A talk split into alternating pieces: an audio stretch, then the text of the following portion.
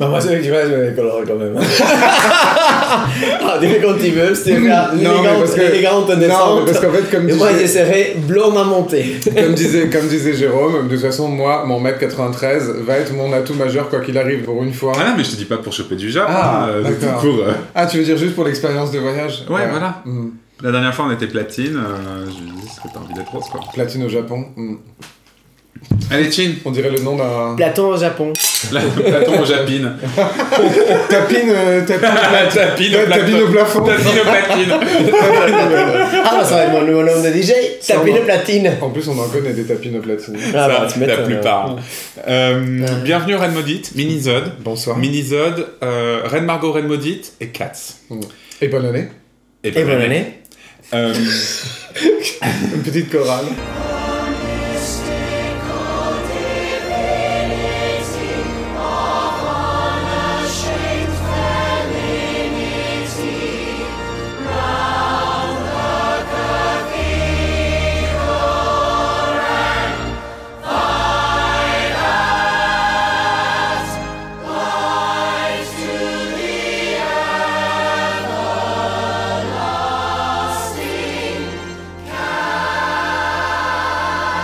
On 2020. commence par euh, Cats.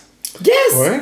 Alors, je, comme il va, il va falloir qu'on aille vite et qu'on soit efficace, je vais situer. Donc, Mm. Cats, entre parenthèses, 2019, que nous sommes allés voir le 1er janvier 2020 Yes. Pour bien commencer l'année. pour bien commencer l'année. Donc, après la fête du 31 qui était quand même assez euh, festive. Mhm. Importante. En fait, on anticipait depuis vraiment très longtemps parce qu'on avait vu tous les mimes et tout. On savait que Cats allait être un festival de camp.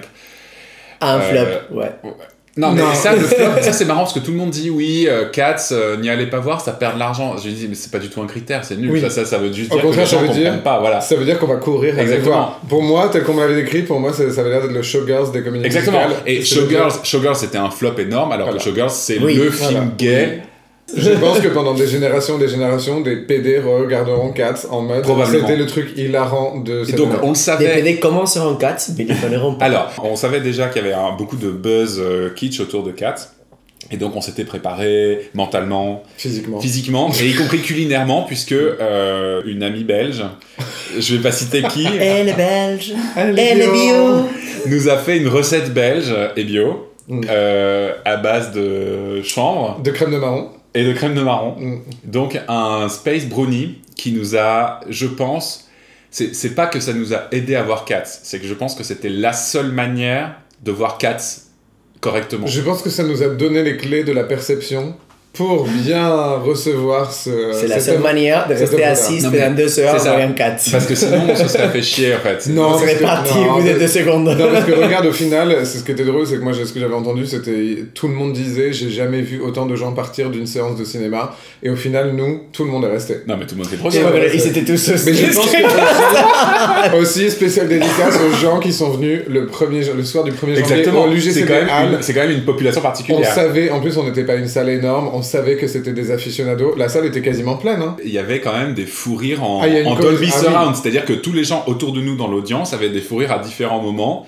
C'était, euh, Ah, mais moi- on sentait que tout le monde était dans un état de Et- perception sous, on va dire, sous l'influence de stupéfiants divers. Sous la dame qui était derrière moi, parce que vraiment, elle, elle arrive exactement comme nous, elle en pouvait plus. Et moi, je m'en remettrai jamais, mais vous vous souvenez quand même d'un moment où il y a une scène de baston, et il y a ce plan très étrange de juste un chat qui saute, il fait comme ça. Genre, c'est là qu'on est parti d'un éclat de rire, et c'est trop drôle parce que c'était vraiment le triangle des Bermudes du rire, parce que j'ai entendu genre, moi, toi et Adrien au bout du truc, et, euh, et Sergio et Alban derrière, et c'était vraiment genre le triangle des connes, genre, genre vraiment le truc. Ah non Et moi, j'arrivais plus à m'arrêter. Et la nana derrière était partie comme nous. Et pourtant, je Ouais, pense ouais, qu'elle ouais. n'avait pas mangé. euh, Moi, le... je pense que il y a eu plusieurs moments qui m'ont fait partir en fou rire, et surtout effectivement avec Sergio derrière, on, on se, on se, notre fou rire s'auto-entraînait.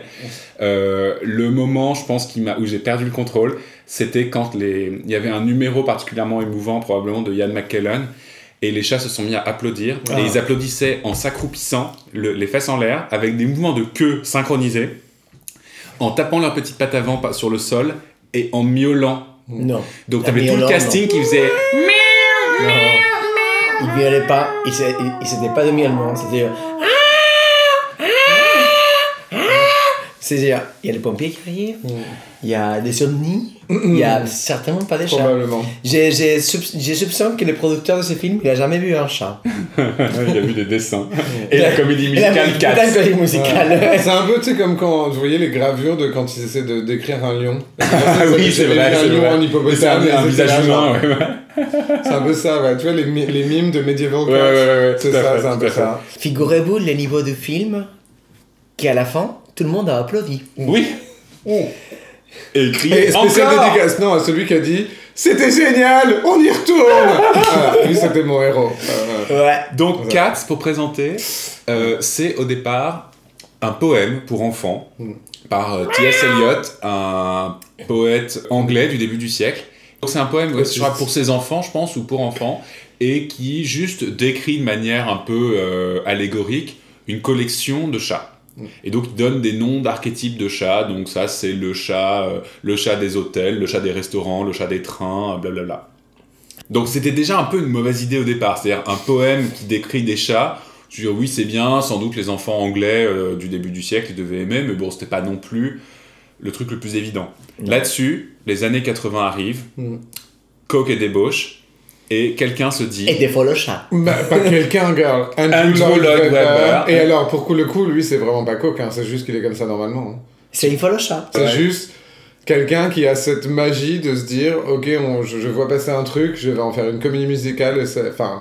Et c'est ça qui est, c'est drôle quand tu lances un, spectacle de cette envergure, tu sais pas trop. Et c'est c'est devenu un classique de Broadway. Non, c'est ça qui est très Mais étonnant. ce n'était pas une magie, c'était une maladie. YouTube, quand même. Andrew Lloyd Webber se voit cette collection de chats dans un poème, donc qui ne devait pas être très long, et se dit je vais en faire une œuvre musicale, je vais tout mettre en, en chanson et rajouter euh, la magie de la chorégraphie et, euh, et de la présence scénique. Et des gens habillés en Donc, chat. des gens en spandex, habillés soi-disant en chat, mais bon, en fait, c'est des danseurs en spandex avec des petites oreilles et euh, des petites queues euh, moussues. Euh, Moussu Et des petites patates fluffy. Ah Le mot euh, freudien, quoi. qui font des pas chassés sur scène dans des décors trop grands. On va, je pense qu'on va re- beaucoup revenir sur la structure du film. La comédie musicale a la même structure, c'est-à-dire c'est Mm. juste une collection de chats. Mm. Donc c'est Voici les catalogues Non, des chats il- non, mais 2019. Il est, censé, il est censé y avoir quand même une histoire, c'est ça le plus, le plus perturbant. Et c'est vraiment drôle parce que moi qui connaissais les chansons, qui connaissais les hits, hein, parce que quand même, Mm. big up euh, Barbara, hein, si vous êtes homosexuel, mais quand même, même Louise, qui est quand même une de mes chansons de karaoké soul depuis toujours. Ouais. Euh, je, même moi, je connaissais pas la trame ni l'intrigue en fait du, du film. En fait, Il n'y a, pas- présenter- il y a pas une grande trame et un truc. oui, tu vois, genre moi j'ai l'habitude, euh, mon autre comédie musicale préférée c'est quand même Le Fantôme de l'Opéra qui est aussi de lui.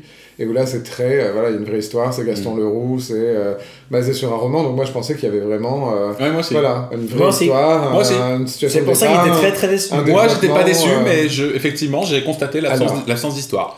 Mauvaise idée, mais on va dire compensée par le fait que ça se passe en scène, qu'il y a la présence des acteurs, qu'ils interagissent avec le public et tout. Et là, 2019, quelqu'un se dit on va adapter ça au cinéma en images de synthèse. Avec une technologie Voilà. À la pointe de ce qui se fait. Ouais, hein. la Digital Fur Ouais. Technology. Mm. Euh, donc, Digital Fur. donc en fait, c'est trois couches de mauvaises idées. C'était ça que je voulais expliquer. C'était vraiment le- le- l'adaptation au cinéma d'un truc sur scène qui a pas de scénario, d'un poème bizarre qui a pas d'histoire. C'est Tom Hooper, le réalisateur. Ouais. C'est celui qui a fait le discours d'un roi et ensuite qui a fait. Les Misérables. Et qu'en fait, Les Misérables a été un tel succès, donc Oscar, tout un toit, machin. Sauf qu'en fait, Les Misérables, à la base, le matériel est là. C'est Victor Hugo. A une vraie trame. Fallait pas juste prendre le, ouais, le prochain dans la liste, effectivement. Bon, du coup, c'est pas terrible. Les chansons sont très bien. Et les chats sont très mignons. Alors vas-y, vas-y, critique, critique. Ah non, mais j'ai rien à critiquer. C'était un simplement Alors, inflammable. moi, Ah, bah, j'ai quand passé un excellent moment. Mais est-ce je que ne tu pense crois que- pas que, si j'avais été sobre, Ouais. j'aurais passé un aussi bon moment. Mais là, j'étais présent pour cette collection de chats. Je ne me Mm. suis pas lassé, même au 12e chat, j'étais là.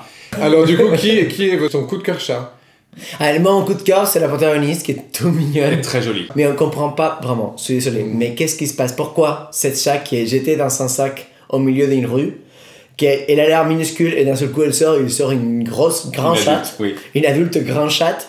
Et pourquoi euh, Pourquoi? Tu veux dire que l'échelle des chattes t'a perturbé dans ce. Non mais l'échelle, il y a des problèmes d'échelle majeurs. Bah déjà c'était une drôle d'idée parce que comme ils ont voulu rendre hommage à la mise en scène, c'était des humains avec c'est vrai. un peu de la fourrure et une des queues et des oreilles de chat. Mm. Mais des mains d'humain Mm. et des proportions incompréhensibles. Un plan, les chats avaient la taille de souris par rapport Mm. au décor. Le plan d'après, ils avaient la taille d'humain. Mm.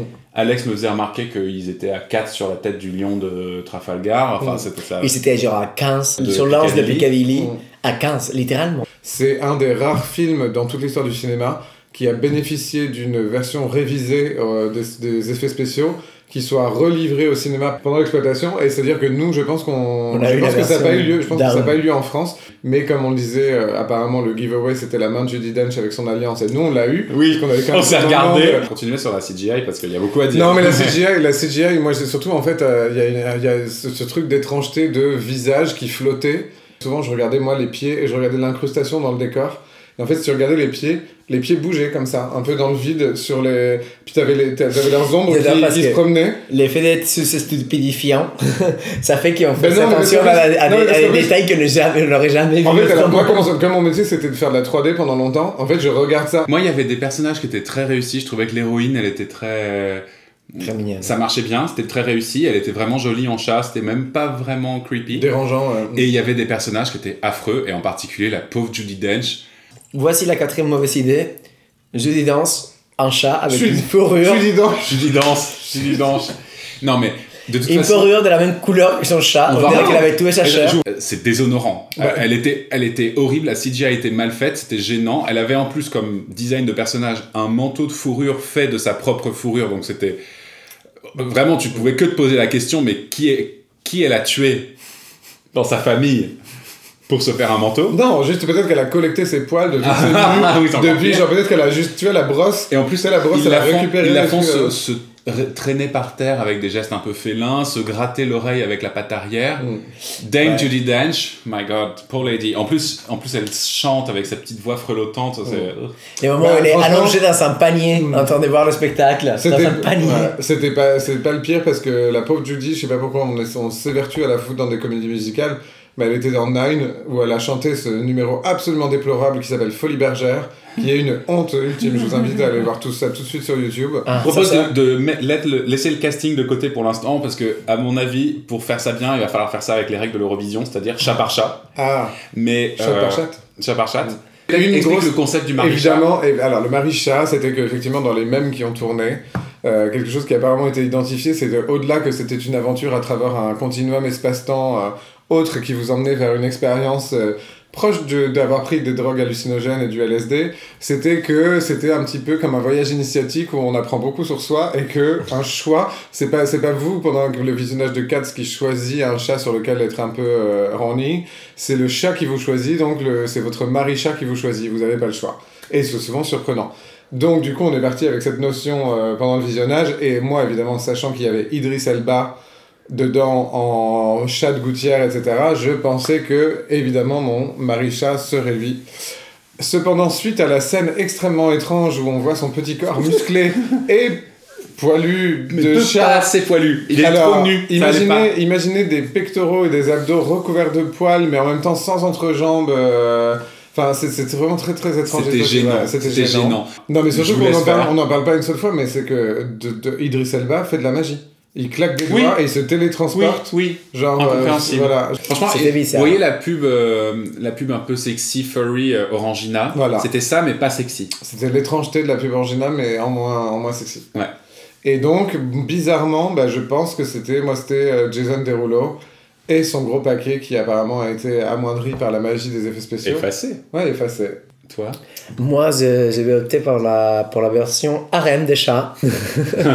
et donc, euh, j'ai beaucoup apprécié aussi le dérouleau. Mm. Écoute, les Idris Elba, on le déshabillera après, mais je le garderai aussi. Mais pas en chat. Et moi, j'ai- j'ai- j'aimais beaucoup les petits magiciens qui étaient trop cute. C'est vrai que le petit. Ah, le petit. À toi, le petit magicien. Ah, il était trop mignon. Un petit chat blanc et noir, comme ça. Mm. Et celui qui avait ses pantalons. euh, Ah, et j'ai surkiffé les chats. Mais, mais je je sais pas si lui, hein, je- il serait pas les gardiens de la baignoire, lui. Sexuellement.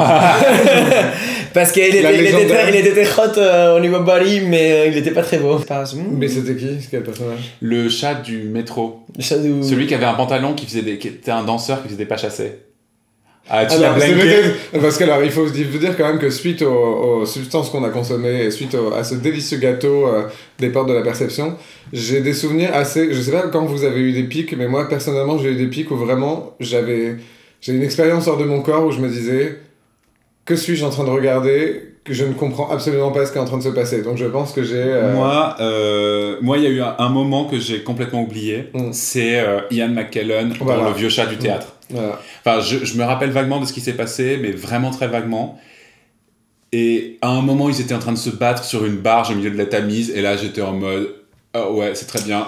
Bon, bah toi, moi, ton- alors ton mon mari chat, donc moi, je m'attendais à ce que ce soit Jason Derulo, parce que je me connais, je suis basique, tu vois, tu me mets un beau mec noir. I'm a basic bitch. Et alors pas du tout, j'ai trouvé Jason Derulo complètement anti-sexy, alors qu'il était vendu comme le, comme le, Le beau gosse. le tombeur, euh, le beau gosse. euh. Franchement, je l'ai trouvé. Non, mais juste les mouvements, tu sais, les mouvements d'image de synthèse, des fois ça peut être un peu euh, euh, robotique Ouais, oui, ou ouais, trop ouais, mou. ouais. Tu vois, on dirait qu'il n'y a pas de squelette. Bref, là ça allait pas, c'était pas sexy. Et donc, euh, Idris Elba, c'est pareil, dans la vraie vie, bien sûr, il est magnifique, mais dans le film, Mhm. en manteau, ça va, tu vois, le côté bad boy avec un gros manteau, ok, mais dès qu'il enlève son manteau, c'était. Ah, Il avait l'air d'un. Ah, d'un petit- gros sac de un patates euh, râteux. Ah oui, très bizarre. On aurait dit un rat dégueulasse. Enfin, Donc, je l'ai repéré après parce que je, il n'avait pas nommé dans le. Il s'est fait partie de cette troupe de chats qui est anonyme. Parce qu'on on n'a pas dit quand même qu'il y a un quart du casting qui est eu- omniprésent, Mm. jamais nommé, jamais. euh, on ne sait pas ce qu'ils font. C'est eux qui expliquent tout, c'est eux qui chantent tout. c'est Mais, juste les chats de gouttière. Mais non, mais c'est bizarre. Mm. On nomme des millions de gens sauf les gens principaux. C'est très étrange. Bah, c'est. Ouais, il y a des personnages principaux, il y a le. Bon, le- bref, euh, dans ces gens-là, il y en avait un qui avait un petit air, euh, genre un petit mec un peu métis avec des yeux en amande. Ah oui. mm. Et euh, donc je l'ai cherché après, et il se trouve que c'est un. Un homosexuel. Peut-être. Euh, c'est un chanteur anglais, métis d'origine suédoise, qui s'appelle Bluey Robinson, et qui est fort joli. Attends, je vous donne des preuves. Effectivement, je me souviens de lui. ouais. Il est joli, Il est joli. on est d'accord. Mm. Voilà, c'est lui mon maréchal.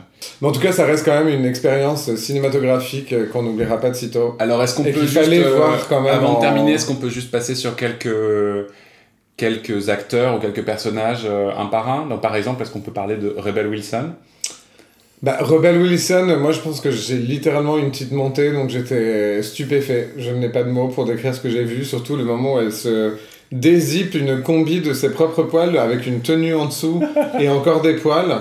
Et qu'elle a la tenue en dessous, c'était génial. Avec même- des, des strass, et c'était parfait. Elle a dressé les cafards et elle bouffe les cafards. Les non, souris, ah non, les les, souris. souris Les souris sont la 3D la plus perturbante de, pour moi de tout le film. C'est-à-dire les petits visages. Là, je pense que c'est littéralement un stagiaire hein, de 14 ans qui a fait un- une semaine de, de internship là, dans la maison de production. C'était Surtout, extrêmement tu bizarre. veux faire un film avec des chats anthropomorphiques? Ok, Mais je les peux souris ne accepter. sont pas. Je peux accepter, mais Mm. s'il va bouffer des souris et des cafards, s'il te plaît, n'anthropomorphise pas les souris et les cafards, sinon on les se met à leur c'était pas place. un Si. Mais ça avait pas été des humains. Mais ça avait si, été des cafards, avis. Ah non, non, elles avaient des têtes de, de- c'était des danseuses du, du, du Rockefeller Center, on aurait dit des roquettes, c'était des danseuses de comédie musicale. Et elle se faisait bouffer par Rebel Wilson. Ouais. Ouais. Bah, elle bouffe tous là. hein. Rebel Wilson, donc euh, caricaturé dans le rôle de la grosse qui tient pas debout. Euh, Euh, James Corden, voilà. un autre gros qui tient pas debout. Et qui fait les Mais- poubelles. Un beau moment. C'est vrai. Quoi d'autre? Bah, quand même une mention spéciale à Jennifer Aniston et son filet de morve. Donc, on vous a parlé de la Mm. Digital Fur Technology, mais la Digital Snot Technology, Ouais. donc la morve en 3D. Mais je pense qu'elle était pas digital, c'est ça qui, c'est ça qui m'a gêné. Ah c'est que moi, Non, Jennifer non, c'est une performance. rajouté C'est une morve. que j'aime beaucoup et j'ai beaucoup de respect pour elle. Elle a une voix incroyable, elle était géniale dans Dreamgirls, Ah elle ouais. était géniale dans beaucoup de choses. Mais là, moi, ce qui m'a gêné dans son interprétation en plus de Memory, c'est que elle avait aucune nuance. C'est-à-dire que la meuf, elle démarre à 150 km/h, elle est là. et je dire, girl, genre, il faut amener un peu, tu vois, il faut l'amener quoi. Faut, il faut pas partir. Elle commence, elle est. En fait, ce que j'aime pas, c'est que dès que la caméra est sur elle, elle est traquée par le FBI. Elle est Oui, là. alors, en fait, c'est ça. où elle est. Et elle commence, je suis désolé, elle a déjà le filet de mort. snot, oui, ça oui. Elle a déjà le filet de mort. Alors, je vais un tout petit peu la... Alors, le rôle de ce chat, enfin, ce personnage dans le, dans le film est très étrange. Effectivement, c'est un vieux chat destroy, une vieille gloire, donc on comprend qu'elle a qu'elle est déchue. Et, mais on comprend pas exactement ce qui lui est arrivé, on lui dit juste, elle a traîné avec euh, le méchant, avec Idris Elba, voilà. Les autres parlent d'elle, mais vraiment parlent d'elle hyper méchamment, genre ouais, elle est nulle, euh, euh, on, on veut pas d'elle, elle est pourrie, elle pue. Et elle, elle est dans un coin de l'écran en train de regarder avec un air traqué, sale, tu vois, avec des cicatrices, euh, un manteau pouilleux. euh, voilà, c'est très étrange. Donc ça, c'est tout le film où elle est là au début. Et quand elle se met à chanter, moi personnellement, alors peut-être que j'étais en haut du sommet, sans doute, mais j'ai senti la gradation, je m'attendais à bien pire, et effectivement, quand elle a fait... Et en fait, j'avais écouté Memory 100 000 fois dans ma vie, mais j'avais jamais écouté les paroles, et je ne connaissais pas le contexte de l'artiste déchu. Et quand tu l'écoutes comme ça, c'est hyper joli, et là, moi, j'étais à fond, vendu. Mais je dois avouer que tout le film, et surtout dans la chanson qu'elle chante en gros plan dans un gros écran de cinéma, elle est morveuse avec la morve qui lui coule sur la Elle lèvre. déborde de morve C'est dégueulasse. dans tous les sens. Et je suis sûr que c'est pas sa morve à elle. Ils l'ont rajouté en 3D. Il y a eu un artiste de morve qui a dit. elle, Et quelqu'un, le réalisateur lui a dit Tu sais quoi? Plus de morve, mec. Elle avale, elle avale sa propre morve pendant cette chanson. Ça m'a Ouais. dégoûté. C'était un robinet, un robinet littéral de morve. Ouais. C'était ignoble, ignoble. Moi j'ai trouvé ça malheureux parce que comme c'est le mec des Misérables et que moi j'ai eu des flashbacks, vous les avez vus, vous avez vu les Misérables et comme la scène de hum, Fantine de Avec Anna c'est que c'est là qu'elle a gagné l'Oscar et que elle était euh, pleureuse de morve jusqu'au jusqu'au genou. Bah je pense que là la Jennifer elle est arrivée, en elle fait. était, elle était là, ça c'est mon Oscar. J'ai trouvé ça un peu facile de se dire bon on va refaire la même et ça va Ouais. passer crème. quoi. Je vais vous parler aussi de Baylor Beef, je veux dire de Taylor Swift. Attends, je voulais peut-être te pro- profiter de parler de, de Grisabella Grisabella. pour que tu nous parles de ton problème avec le scénario du film et le fait qu'elle se fasse envoyer sur une montgolfière. Ah, Ah, oui, oui, oui, oui, bah oui, c'est ça le plus triste de ce film, c'est qu'on met un chat dans une montgolfière. Les chats qui a gagné la, la compétition de chats, on le met dans une montgolfière et on l'envoie tourner autour de la Terre. C'est très sympathique. Donc, euh, elle part émue par des moments avec la grosse lumière de soleil dans la gueule. Et j'imagine euh, comment elle se sentira deux jours après quand elle n'aura pas mangé ni bu. De- métaphoriquement, je sais pas si c'est le Space Girl qui m'a fait penser ça, mais j'ai l'impression que tout le monde se battait pour mourir. Non, C'est il s'est battu pour avoir. Non, non, ça. il s'est battu pour, non, pour, pour avoir une deuxième vie. Rêver. Ils se battent pour une cérémonie de sacrifice Hmm et une réincarnation. Pas euh, vraiment une bouddhiste. sacrifice, après si tu vas aussi Si. des Ah, chats. T'appelles ça comme pas partir C'est une ascension, tu vas aussi des chats. Ils ils savent pas que la montgolfière, elle, elle va pas arriver au ciel de ça, elle va simplement tourner autour de la Terre jusqu'à ce que le chat Ah, c'est toi, c'est toi qui l'as inventé ça. Et donc une petite mention spéciale alors pour, euh, Pour Baylor.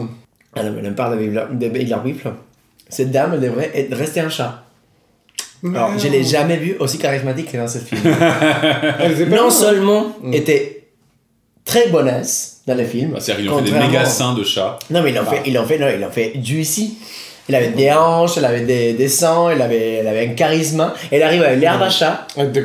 Elle a, elle a fait que tout le monde s'est co- s'est- s'est, s'est mettre high dans, la, dans, la- dans C'est le vrai que milieu. là, c'était fricotis fricota chez Elle était la euh, bad girl. mm.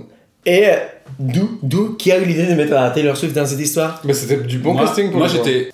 Je m'attendais à ce que ce soit un des rôles principaux parce qu'en fait le casting était très bizarre. C'était des mélanges d'inconnus et de gens hyper célèbres. Mm. Ils étaient tous au même niveau de personnage parce qu'en fait il n'y a, pas de- il y a pas de personnages principaux secondaires, c'est juste Mm. 15 chats. Ils sont tous traités pareil. Sauf Taylor Swift, elle est, en- elle est traitée encore moins que les autres parce qu'elle parle même pas d'elle-même dans cette chanson, Mm. elle parle d'Idris Elba. Avec le fameux McCavity's Not There. Ouais. Qui est devenu un mime. qui est devenu un très bon mime. Genre, quand tu rates le cul de Ouais. quelqu'un. When he's trying to finger you but he can't find it, et c'est elle qui dit My cavity's not there. Elle n'est En pas du tout aussi bonasse dans la vraie, la vraie En vie. gros, hein. profitez-en tant que ça passe au cinéma. Essayez d'aller le voir parce que c'est quand même, ça fait partie de ce genre d'expérience. Il faudra dire à vos petits enfants que vous l'avez vu, parce que potentiellement vous, vous, vous ne vivrez rarement ce genre d'expérience quand ça même. va disparaître. C'est- Ouais. Que les- films, si mauvais, on n'en a pas l'étrangeté du scénario, sortir. de la musique visuelle, du rendu des gens chats. Et font un- quand même un, tri, enfin, un triangle des Bermudes tellement improbable qu'il faut quand même faire cette expérience. Moi, je pense que ça va devenir un classique gay, un peu comme Showgirls. Non, pas du tout. Si, c'est hyper calme. Franchement, c'est un des trucs les plus Oui, Ouais, c'est calme, bah oui, mais il n'y a pas d'histoire. C'est un- des Moi, tout films. heureux, slash pas. un peu horny, euh, franchement. ne parlent pas. Ils font que chanter. C'est ultra Au chiant. miaulet. Ouais, au miaulet, ouais. À l'occurrence. Mm. ouais. En tout cas, on aura bien commencé l'année. Franchement, ouais. Et alors, en sortant de Cats, on avait, euh, on était dysfonctionnel, quoi. On Ouais. on n'arrivait plus à parler. J'ai la- la- la- la la- catatonie, littéralement. Moi, j'ai juste euh, miaulé après pendant toute la semaine suivante. Je, pense, je, je faisais que écouter la chanson, les chansons de Cats et euh, Les Jellicle Choice. Les- les Jellicle Songs for Jellicle Cats. Mm, Je l'ai pas, je l'ai, je l'ai pas, j'ai pas osé quand même. Magical. Je te conseille le Magical Mr. Mr. Mr. Alex pourra témoigner que le week-end suivant, il est arrivé à Londres et je l'ai juste bassiné pendant tout le week-end en lui chantant le Magical Mr. Mr. Felice.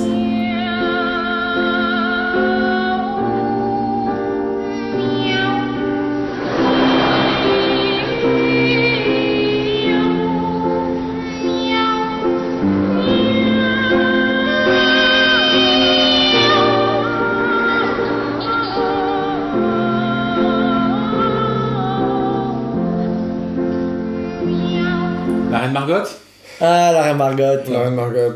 Alex devait voir la Reine Margot pour s'inspirer pour euh, un week-end homosexuel. On va, on va pas en rajouter plus. Eh oui. Bah oui, bah du coup, on a vu la reine Margot, qui est euh, un film très long, Ouais, c'est très bien. que je crois qu'il avait déjà commencé, mais que j'avais arrêté au moment où tout le monde s'est fait tuer. Le Saint-Barthélemy. À Saint-Barthélemy. Et que, qui est quand même très sympa, surtout parce que le casting est fait par une bonne quantité d'effets euh, sublimes, de toutes nationalités, formes et... Non, Ouais, il y avait ouais. pas... de- il y a- Non, non. Ça manquait beaucoup d'ethnie. d'ethnie, hein. Bah, C'était c'était très- c'était la France en C'était la 1572, hein, France, oui, donc ouais, euh, des c'est vrai. Noirs, euh, t'en as pas en encore avait pas beaucoup. Hmm. Non, il n'y avait pas beaucoup de sarrasins. Ah, y pas drôle hein, à Mm. l'époque. hein. Mais il y avait quand même Vincent Pérez, Oui. C'était le, co- c'était le quota exotique hein, Ethnique, tu vois, gitan. Ouais, bon, c'était pas très ethnique celle-là. Et donc, euh, grand moment, euh, grand moment gay entre Dominique Blanc qui dit euh, Ouais, le sang c'est comme l'orage, ça me donne envie. Ça me donne envie. Euh, Pascal Grégory qui lance des regards de sexe en gros À plan tout le monde. à tout le monde, mais alors surtout à Ah. moi. C'est-à-dire à la caméra et À Adrien la caméra, je me suis c'était senti vraiment, vraiment euh, Visé. concerné, Ouais, voilà, ouais. vraiment visé. C'est ça. Euh, les trois Non, héritiers, surtout, les trois fils de Catherine de Médicis. Les trois, les trois potentiels rois de France sont toutes plus folasses les unes que les, Les unes que autres. les autres, Parce ouais. qu'excusez-moi, mais donc genre Jean-Hugues Anglade en mode perpétuelle descente de MD, Ah de ouais. retour de soirée. Non, mais pas les Et trois, folle, les quatre. folle. Les quatre, parce que la Margot aussi. Il passe, il passe littéralement la moitié du film par terre. Et après, elle commence à, se- à transpirer du sang. Alors, du coup, euh, oui. C'est la MD de trop, ça, quand tu transpires du sang. Un petit doliprane. Un petit- c'est- là, une petite, une petite euh, comment ça s'appelle Une Lexomil et Oli. J'ai fait une petite remarque, euh, je signale les colérettes qui, sont, qui ont été portées tout le long du film. Oh, les fraises. Gros budget fraise, ouais. Budget fraises, génial. Les fraises noires, les La fraises fraise blanches, la fraise asymétrique, la fraise carrée. Ouais, La fraise, la fraise dorée, de début, qu'on aurait dit un, une assiette. un gâteau, un gâteau au caramel. Et euh, ces merveilleuses robes d'époque en cuir noir, ne l'oublions pas. Comme Ah. film. Ah bah, un film de Patrice Chéreau d'époque. oui. Ah oui, ce qui me fait penser qu'avec euh, JB, on a remarqué que Madonna, euh, période Confessions on the Dance Floor, ressemblait à Isabelle Huppert. Mm. Et donc, on a décidé que l'apothéose de l'homosexualité française, ce serait de refaire euh, Le clip de Hang Up par Patrice Chéreau avec Isabelle Huppert. Et Valérie Mercier en guest qui ferait Céline Dion. Ouais. Voilà. Donc, euh, si vous avez des suggestions de quelque chose qui serait plus gay que ça, Mm. vous pouvez nous écrire à Maudite sur Instagram. Exactement. Euh, je suis en train de chercher qu'est-ce qu'on avait d'autre Ah oui, d'autres, bah, on a Miguel Bosé. Ah, mais oui, bien sûr, c'était ça, c'est ça, c'est ça. Ouais, Miguel ouais, Bosé. Icône gay espagnol. Moi, je me suis fait un coup sur coup. Hier, j'ai Oh. regardé Suspiria. Mm. Et dans Suspiria, je ne savais pas, mais il y a Miguel Bosé, jeune, dans les années 70, d'une beauté. Mm. Alors. Bravo. Et par contre, je savais que dans. euh, D'une beauté. D'une beauté. Dans La Reine Margot, Miguel Bosé joue le duc de Guise. Et donc, Miguel Bosé, c'est un chanteur, acteur. Fils d'un torero et d'une chanteuse. Ouais. Son père, il voulait absolument pas qu'il fasse carrière dans la chanson. Et lui, il s'est rebellé contre sa famille pour, euh, pour faire la chanson. Hmm. Et il était le petit beau gosse hyper euh, suivi par tous les nénettes en Espagne quand il était jeune. Et, Et, raison, il être très probablement homosexuel. Il n'est jamais sorti du placard. C'est vrai? Mais il a fait, des, il a fait des, en- des enfants, par, il a adopté des enfants, il n'a jamais eu des enfants. Et on l'a jamais, connu de femme. Mm. C'est corrigé. Il, a eu, il sortait avec Anna Obregón, qui est un personnage très mythique de la, UPD. Des gens connus espagnols. C'est une nana qui était biologiste qui, suite à son, à son, son romance avec Miguel Bosé, elle est devenue présentatrice de télévision. Et s'était opérée les seins, elle avait un énorme, des seins très très séparés. Et elle a fini par être productrice. Elle a, fait une, elle a refait un- une série comme celle de Nanny des États-Unis, tu sais, la Nanny.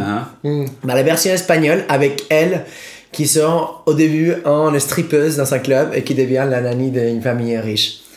Tout ça produit par elle, protagonisé par elle et euh, tout par elle. Jess. Revenons sur la Miguel.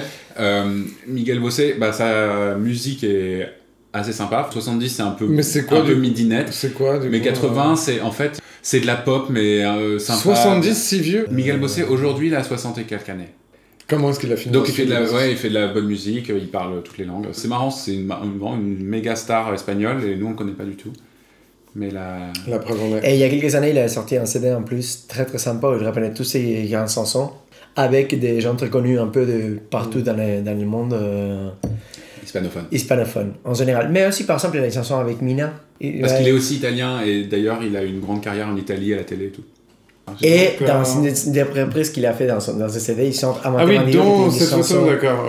C'est sa chanson la plus euh, iconique. Il la chante avec Alaska, qui est quand même une diva, une diva queer en général espagnole, Ah diva ouais, de la movida coup. Estella.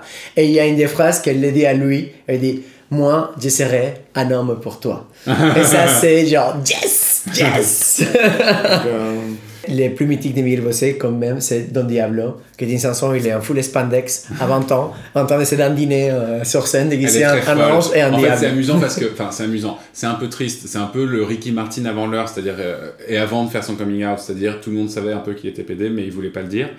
Il était quand même très queer. Ah, mais c'est lui qui joue dans Talon Aiguille? Oui, il joue le Ouais. juge. Il joue le juge drague dans Talon Aiguille, Ah, elle est très queer. Ah, mais évidemment, qui chante, euh, qui chante Un agneau d'amour. Ah, je l'avais pas du tout, du tout reconnu. Parce qu'en plus, j'ai revu Talon Aiguille il y a pas longtemps. donc, euh, Ah. chialait Non.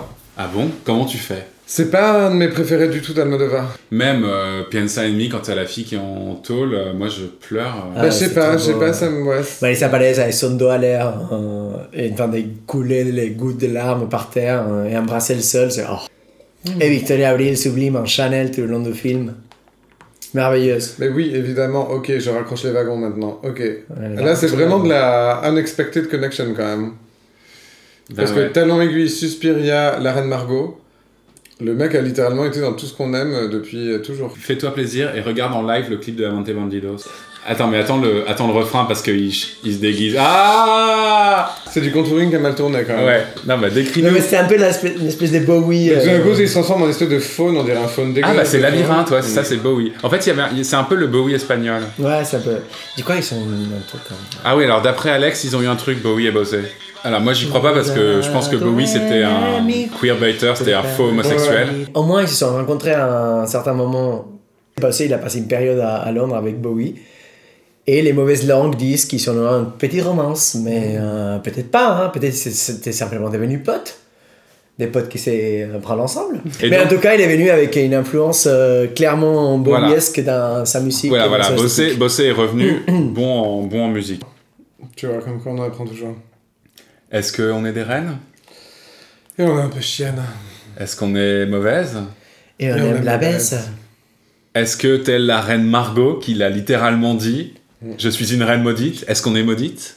Et on On aime aime quand la reine. Margot, on aime bien la bite. Ah, la bite de Vincent Pérez en La bite de. Vincent Pérez, Oui, bah, complètement. elles, sont, elles sont un peu même plus hein, que Vincent Pérez, mais oui, elle aime la bite. Beaucoup de bites dans ce film. Ouais. We can fly through the air like a flying trapeze. We can turn double somersaults, bounce on a time. We can run up a wall, we can swing through alive.